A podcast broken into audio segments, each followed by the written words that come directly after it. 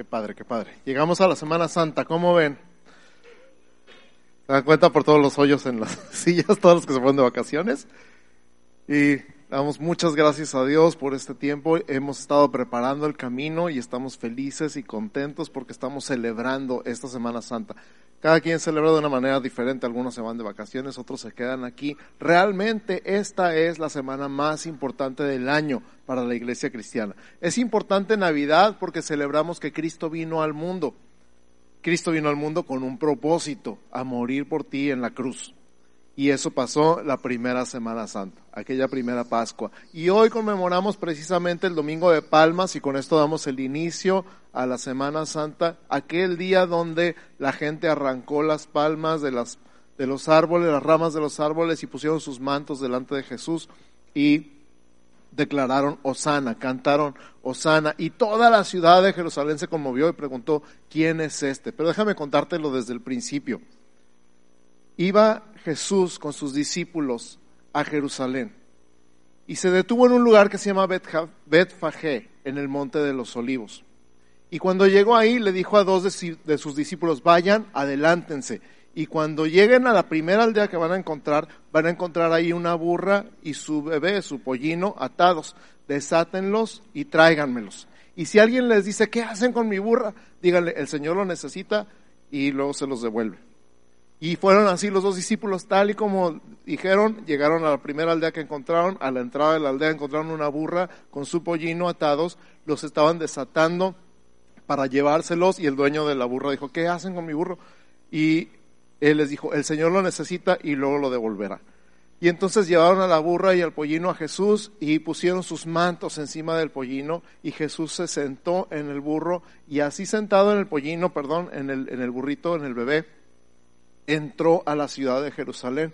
Y la gente, los mismos discípulos empezaron a poner sus mantos en la calle para que pasara el burrito y, Jesús encima y la gente que no tenía sus mantos no tenía que poner nada en el camino, empezaron a cortar ramas de los árboles y palmeras y empezaron a tender, a hacerle un camino pues real para una entrada triunfal de Jesús en Jerusalén y empezaron a clamar. Dice la Biblia que los muchachos, los jóvenes fueron empezaron a gritar y a exclamar a toda voz, Osana, Osana en las alturas, bendito el que viene en el nombre del Señor, Osana el hijo de David. Y empezó a hacerse un escándalo en la entrada de la ciudad de tal manera que toda la ciudad volteó hacia él y dijo, pues ¿quién es este?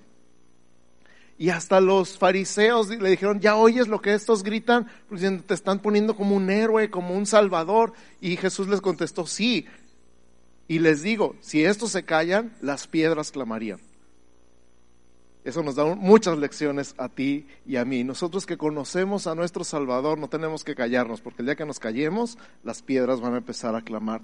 Pero si tú le estás poniendo un título al mensaje del día de hoy, si estás tomando notas y le quieres poner título, el título es ¿Quién es este? ¿quién es este que toda la ciudad se volteó hacia él y se puso de cabeza cuando llegó en una entrada triunfal, una entrada digna de un conquistador o de un rey? Y vamos a ver un poquito eso entonces. Mateo 21.9 es nuestra clave el día de hoy. Osana al Hijo de David, bendito el que viene en el nombre del Señor, Osana en las alturas. ¿Puedes decir, repetir esto conmigo? Ahí está en las pantallas, o en la pantalla, ya no nos queda una. Osana al Hijo de David. ¿Tú crees que lo decían así cuando iban entrando a Jerusalén?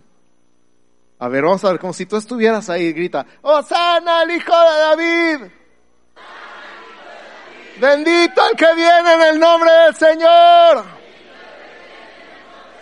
¡Osana en las alturas! Se oye curada, ¿verdad? Ya con todos, se oye bien suave. Ahora vamos a decirlo sin que lo repitan después de mí. Vamos a decirlo juntos al mismo tiempo a las tres. Una, dos, tres. Osana el Hijo de David, bendito el que viene en nombre del Señor, Osana en las alturas. Eso, así se oía, pero una escandalera, gritos de júbilo, aplausos y el sonido de las ramas de los árboles y las palmeras. Imagínate ese momento. Imagínate ese momento de gozo, de gloria, de júbilo. Y, y, y, déjame decirte algo acerca de la tradición de las entradas triunfales, tanto de reyes como de conquistadores en las ciudades a las que habían llegado. era simbólico la forma en que un rey entraba. Si entraba en un caballo blanco o si entraba en su caballo, venía en son de guerra, pero si entraba en burro, venía en son de paz. Si entraba en caballo, venía conquistando, con poder, con autoridad, con a, dar el zarpazo y poner a todo el mundo en paz. Pero si llegaba en burro, desde que lo veían entrar, sabían que venía en paz. Y Jesús entró a Jerusalén no en un caballo, sino en un burro. Y no nada más entró en a, Jerusalén en un caballo o en un burro, sino que estaba cumpliendo una profecía. ¿Sabes qué? El puro día de la cruz Jesús cumplió como 60 profecías de todo el Antiguo Testamento al pie de la letra. Por eso, esa es una de las razones que sabemos, que sabemos, que sabemos, que sabemos, que Jesús es quien dijo ser. Porque cumplió todas las profecías, las que estaban en su control y las que no estaban en su control. Por ejemplo, la lanza romana en su costado. Pero el día que entró, el día de la entrada triunfal, cumplió al pie de la letra la palabra. Y fíjate lo que dice esta palabra. Alégrate mucho, di conmigo mucho no nada más alégrate, sino alégrate mucho, hija de Sión. Da voces de júbilo. A ver, un grito de júbilo. Hija de Jerusalén, he aquí tu rey vendrá a ti, justo y salvador, humilde y cabalgando sobre un asno, sobre un pollino, hijo de asna. Esta profecía la escribió Zacarías 430 años, 450 años antes de Cristo. Estaba profetizado cómo iba a entrar Cristo a Jerusalén. Hija de Sión, alégrate porque no viene a ti en son de guerra, viene a ti en son de paz. Viene humilde, viene no en un caballo, sino en un burro. Ahora, tú sabes que va a venir otra vez, ¿verdad? Si sabes, si no sabías te aviso. La segunda vez viene en un caballo. Cuando lo veas venir en el cielo, viene en un caballo blanco. Ya no viene en paz. viene a conquistar y a poner su reino, establecer su reino de una vez y para siempre. Pero este día de palmas viene en un burro. Y entonces la gente se emociona un chorro, los muchachos. Y ya saben que los muchachos se emocionan. Yo tengo el alma joven y pego gritos de júbilo a cada rato. Todos los que son jóvenes de corazón pegan de gritos y no les importa la edad, ¿sí o no? A lo mejor aquí en la iglesia no, aquí los ves muy calladitos, muy, muy tranquilitos y todo, pero nomás juegan los cholos y entonces sí. O vienen las chivas y entonces sí pegan gritos de júbilo y de angustia también de vez en cuando. Pero todos nos emocionamos y todos gritamos y todos, especialmente los que tenemos el alma joven y no nos importa cómo nos veamos, pegamos de gritos. Y entonces empezaron a gritar esta palabra, que padre les quedó la decoración, ¿verdad? vean, vean, vean, vean. Gracias. Súper, súper, súper, súper curado. Y empezaron a gritar esta palabra que, ¿cuántos de ustedes saben qué significa? Levanten la mano los que saben qué significa Osana. Mira, no son muchos, son poquitos. Entonces, por eso decimos, bueno, ¿qué gritan y por qué gritan y por qué se emocionan? Osana literalmente significa sálvanos ahora. Di conmigo, sálvanos ahora. Ahorita que gritamos Osana, estábamos gritando, sálvanos ahora. Ahora fíjate lo que está diciendo entonces, están entrando en Jerusalén, Jesús con sus discípulos en el burro, están poniendo los mantos delante de él para que pase, están gritando, sálvanos Jesús, sálvanos ahora. Bendito el que viene en nombre del Señor, que también está cumpliendo una profecía de los salmos. Sálvanos Jesús, sálvanos ahora.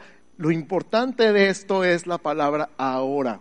Y vamos a hablar un poquito de eso. ¿Cuántos no han dicho Jesús, sálvame de algo? No sé, a lo mejor viene un perro bravo contra ti corriendo y dice Jesús, sálvame. ¿Sí? ¿Te ha pasado? ¿O cuántos han visto, no sé, el estado de cuenta de la tarjeta de crédito y dicen Jesús, sálvame? ¿Sí? O el recibo de la luz, a lo mejor llega la factura de la luz y la ves y dices, Jesús, Salvador, mi Salvador. ¿Sí o no? En algún momento donde te has sentido en peligro. Es más, ya es famosa la frase esta, Señor, si me salvas de esta, ahora sí te voy a servir con todo mi corazón. Señor, si me salvas de esta, ahora sí te voy a amar y te voy a servir. Y ahora sí voy a ir a la iglesia todos los domingos. ¿Te ha pasado? No levantes la mano. El problema de esta frase, Osana, es que estamos diciendo, sálvanos ahora. Y no, tú y yo siempre estamos pensando en ahora. Siempre estamos pensando en la situación en la que estamos viviendo ahora. Señor, si me das para la renta ahora, te voy a lavar el domingo con todas mis fuerzas. Pues cómo no. Señor, si me sacas de este peligro en el que estoy ahorita, estoy en un barrio espantoso y siento que me van a asaltar, sálvame Señor. Si me salvas, híjole, gracias, gracias, gracias. Ahora. Señor, tengo este problema con mi esposo, con mi esposa, sálvame Jesús, salva nuestro matrimonio ahora. Señor, mi hijo está perdido en el pecado, en las drogas, sálvame ahora. Siempre, siempre, siempre tú y yo estamos preocupados por Él ahora. Ahora quiero que me salves. El resto de mi vida, mi futuro, mi destino, mi propósito, eso no importa. Ahorita necesito que me salves. Y entonces tenemos a Jesús como el Salvador del momento. Lo mismito, igualito, le pasó a aquellos jóvenes que gritaron Osana en Jerusalén. Estaban viendo un Salvador, pero no un Salvador de la eternidad. No estaban pensando en un Jesús que los venía a salvar del poder del pecado, de la muerte y Satanás. Estaban pensando en un Jesús que los venía a salvar de los romanos. Ahora sí vamos a ser libres. Ahora sí se va a voltear la tortilla y nosotros vamos a ser los que mandemos.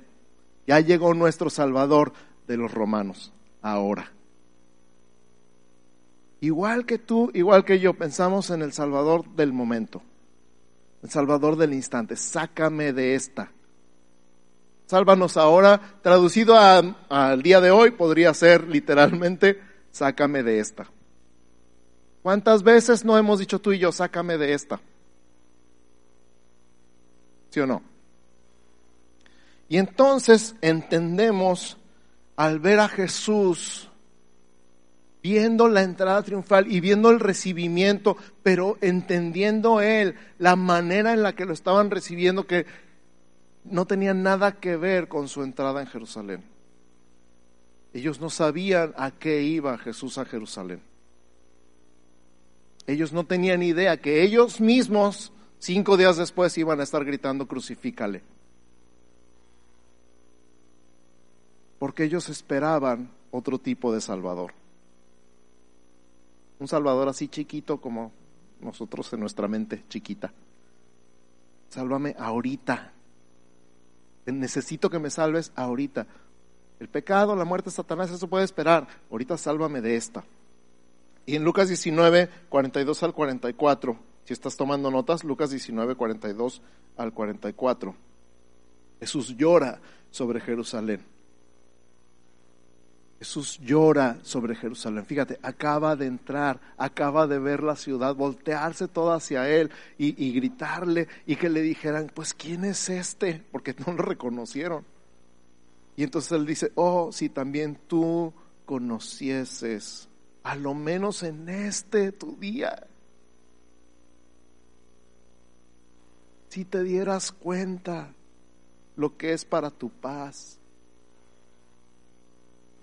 si supieras quién está entrando a tus puertas, mas ahora está encubierto de tus ojos. Padre mío, ya hablamos de esto cuando hablamos del tema del año de profundidad, ¿verdad? Que era el plan de Dios que los judíos no reconocieran a Jesús y lo rechazaran, porque si no, no hubiera habido cruz. Y si no hubiera habido cruz, tú y yo no tendríamos perdón. Repito, era el plan de Dios que fuera rechazado para que pudiera ser clavado en la cruz, porque si no, tú y yo no tendríamos perdón.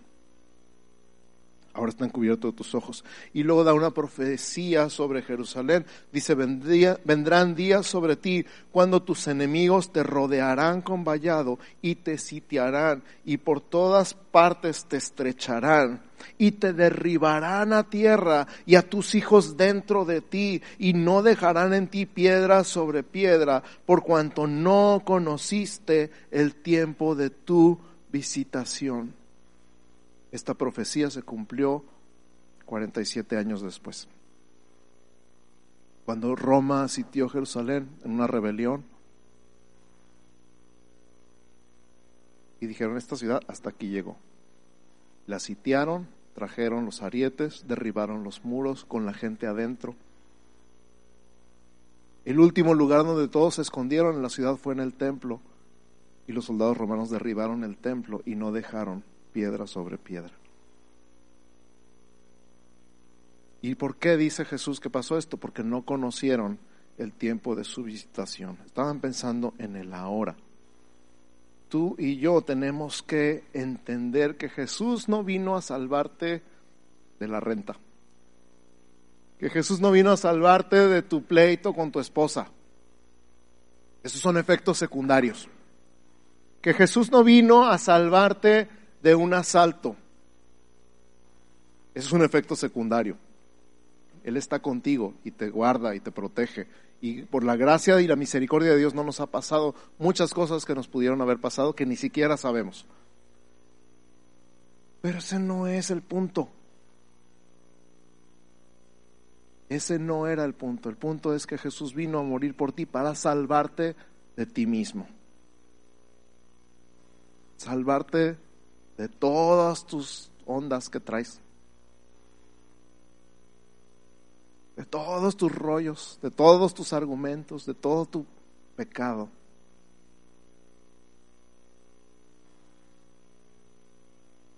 Oh Jesús, que podamos cambiar esta Semana Santa la actitud de sálvame ahorita, de esto que necesito ahorita.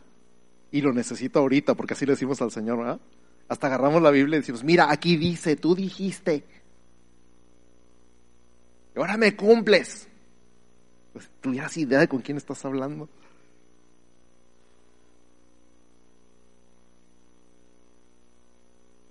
Jesús, mi Salvador, mi Señor, mi Rey.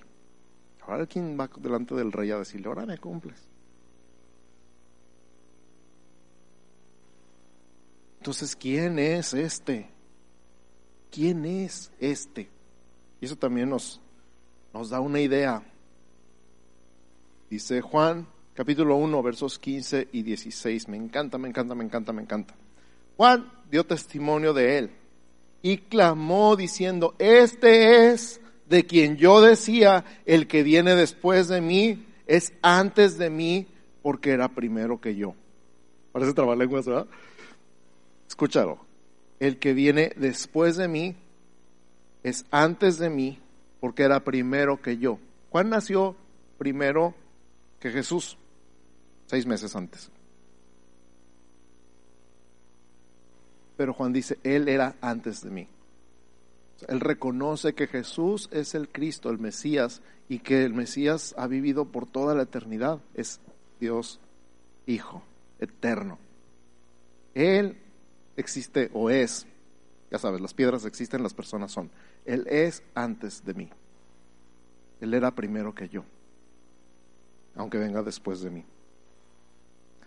Y luego dice el verso 16, porque de su plenitud tomamos todos y gracia sobre gracia. Di conmigo este versículo en voz alta, una, dos, tres, porque de su plenitud tomamos todos y gracia sobre gracia. ¿Quieres que te diga el secreto de una vida plena? Tomar de la plenitud de Jesús. Ay, ay, ay. ¿Quieres que te diga el secreto de una vida plena? Tomar de la plenitud de Jesús. Mientras no tomes de la plenitud de Jesús, tu vida no va a estar plena. Vas a tener un hueco bien grande aquí que no vas a saber con qué llenar.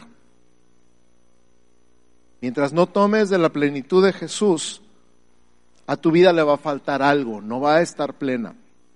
La hemos tratado de llenar, ¿verdad? Con cosas, con dinero, con personas, con estudios, con títulos, con casas, con gatitos, con lo que tú quieras y mandes.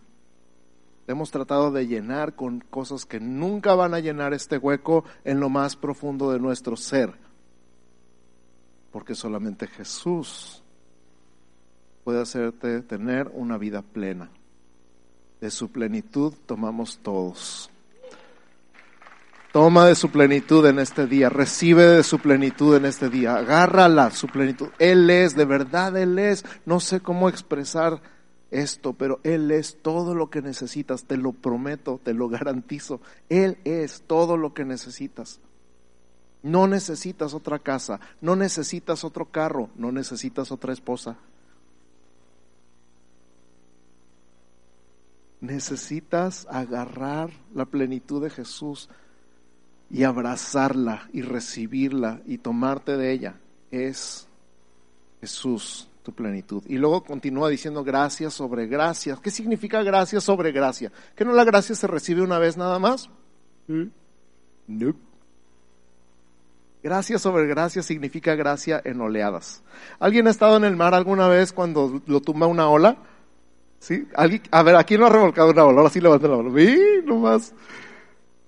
¿Qué tal cuando te tumba la ola y te revuelca y luego te levantas y te cae otra encima? Y luego ya te estás levantando y te cae otra más encima y te vuelve a tumbar y no puedes salir de ahí. Ahora imagínate gracia en oleadas. Una tras otra, tras otra, tras otra. La palabra gracia significa todo lo que no te ha costado, es gratis, no te costó, es por gracia, la salvación es por gracia, la sanidad es por gracia, el perdón es por gracia, la santificación es por gracia. La glorificación del cuerpo es por gracia. No hay nada que puedas hacer más que rendirte. Gracia sobre gracia Jesús a tu vida es gracia sobre gracia. Todavía no terminas de levantarte del golpe de la última ola de gracia sobre tu vida y ahí te va otra. Recibes una sorpresa de Dios que te tumba, te derriba, te pone de rodillas a llorando y dices, gracias Señor porque no merezco esto. Exacto, ese es el punto. Y te estás levantando y te cayó otra ola de gracia todo lo que no te cuesta, todo lo que recibes porque Dios te ama y nada más es gracia. Y gracia sobre gracia. No es nada más gracia para salvación, esto es vivir en gracia. Una tras otra, tras otra, tras otra. En este sentido, sí, es verdad, en el mar la vida es más sabrosa. Métete al mar de su gracia y recibe su gracia una y otra y otra y otra vez. No es una vez nada más, es para siempre. Amén. Salmo 24, versos 7 y 8. Acuérdate que estamos preguntando quién es este. Dice, alzad, oh puertas, vuestras cabezas, y alzaos vosotras, puertas eternas, y entrará el Rey de Gloria. ¿Quién es este Rey de Gloria? Jehová, el fuerte y valiente, Jehová, el poderoso en batalla. Él es el Rey de Gloria. Las puertas de Jerusalén. Y las puertas de tu corazón. Las puertas de Jerusalén en la entrada triunfal. Habla de las puertas eternas, las puertas del cielo. Porque regresó al cielo, no se quedó en la cruz, ¿y sabías? No se quedó en la cruz ni en la tumba. Él está vivo vive en el cielo para siempre hasta que regrese por ti y por mí. Las puertas de Jerusalén, las puertas celestiales, las puertas de tu corazón. Alzaos vosotras puertas eternas y entrará el Rey de Gloria. ¿Quién es el Rey de Gloria? ¿Quién es este Rey de Gloria? Jehová el fuerte y valiente, Jehová el poderoso en batalla. Es Jesús este, ¿quién es este? Es Jesús. Ese Jesús que iba a entrar en Jerusalén, que se abrieran las puertas. Este Jesús que iba a llegar no en un caballo, sino en un pollino, pero que después va a regresar en caballo. Este Jesús al que le pusieron las palmas. Por cierto, ¿sí sabías que en, en, Apocalipsis, creo que es el 19, vestidos de ropas blancas y con palmas en las manos? Decían, la salvación pertenece a nuestro Dios que está sentado en el trono y al Cordero. Ese no está en los apuntes, pero te lo doy de gratis. Esa es gracia. búscalo, búscalo. Creo que es Apocalipsis 19. Una multitud de todo linaje y pueblo y lengua y nación, vestidos de ropas blancas, con palmas en las manos, igual que la entrada triunfal de Jerusalén. Pero ahora sí, ya entendimos. Lo padre de leer Apocalipsis es como leer la última página de la historia y saber cómo termina. Sí entendimos en, la vieja Jerusalén cantaban y gritaban, Osana, o sea, sálvanos ahorita, sálvanos de esta, sálvanos de nuestra situación actual, el futuro, la eternidad, qué rollo, no, eso no importa, ahorita me duele la cabeza, ahorita tengo hambre, ahorita necesito zapatos, ahorita necesito que mi hijo deje las drogas. Pero en Apocalipsis 19, cuando tienen palmas otra vez en las manos el cántico es muy diferente. La salvación pertenece a nuestro Dios que está sentado en el trono y al Cordero. ¿Por qué no repites eso conmigo? La salvación pertenece a nuestro Dios que está sentado en el trono y al Cordero. Es más, ponte de pie. Vamos a hacer ejercicio no tenemos palmas físicas, pero tenemos palmas de las manos, ¿verdad? Levanta tus palmas, empieza a adorar a Dios, cierra tus ojos, imagínate, visualízate en el cielo, delante del trono de Dios. Ya pasó todo, ya terminó todo, ya eres salvo, ya estás en el cielo, ya, ya tienes un cuerpo glorificado, ya se acabó toda tu lucha con la carne, con el pecado, con Satanás, con el mundo. Ya se acabó todo. Fin de la historia. Estás en el cielo adorando al que está sentado en el trono y al cordero. Levanta tus manos, levanta tu voz y empieza a decir, la salvación pertenece a nuestro Dios que está sentado en el trono y al cordero. Dile otra vez, la salvación pertenece a nuestro Dios que está sentado en el trono y al cordero. La semana pasada entendimos quién es el Cordero inmolado, profetizado desde Génesis hasta Apocalipsis. La salvación pertenece a nuestro Dios que está sentado en el trono y al Cordero. Al final de la historia sí entendimos, sí entendimos que Jesús no te vino a salvar de unas pocas situaciones aquí en la tierra, sino para que estés en el cielo con Él para siempre y digas la salvación pertenece a nuestro Dios que está sentado en el trono y al Cordero aleluya, aleluya, aleluya.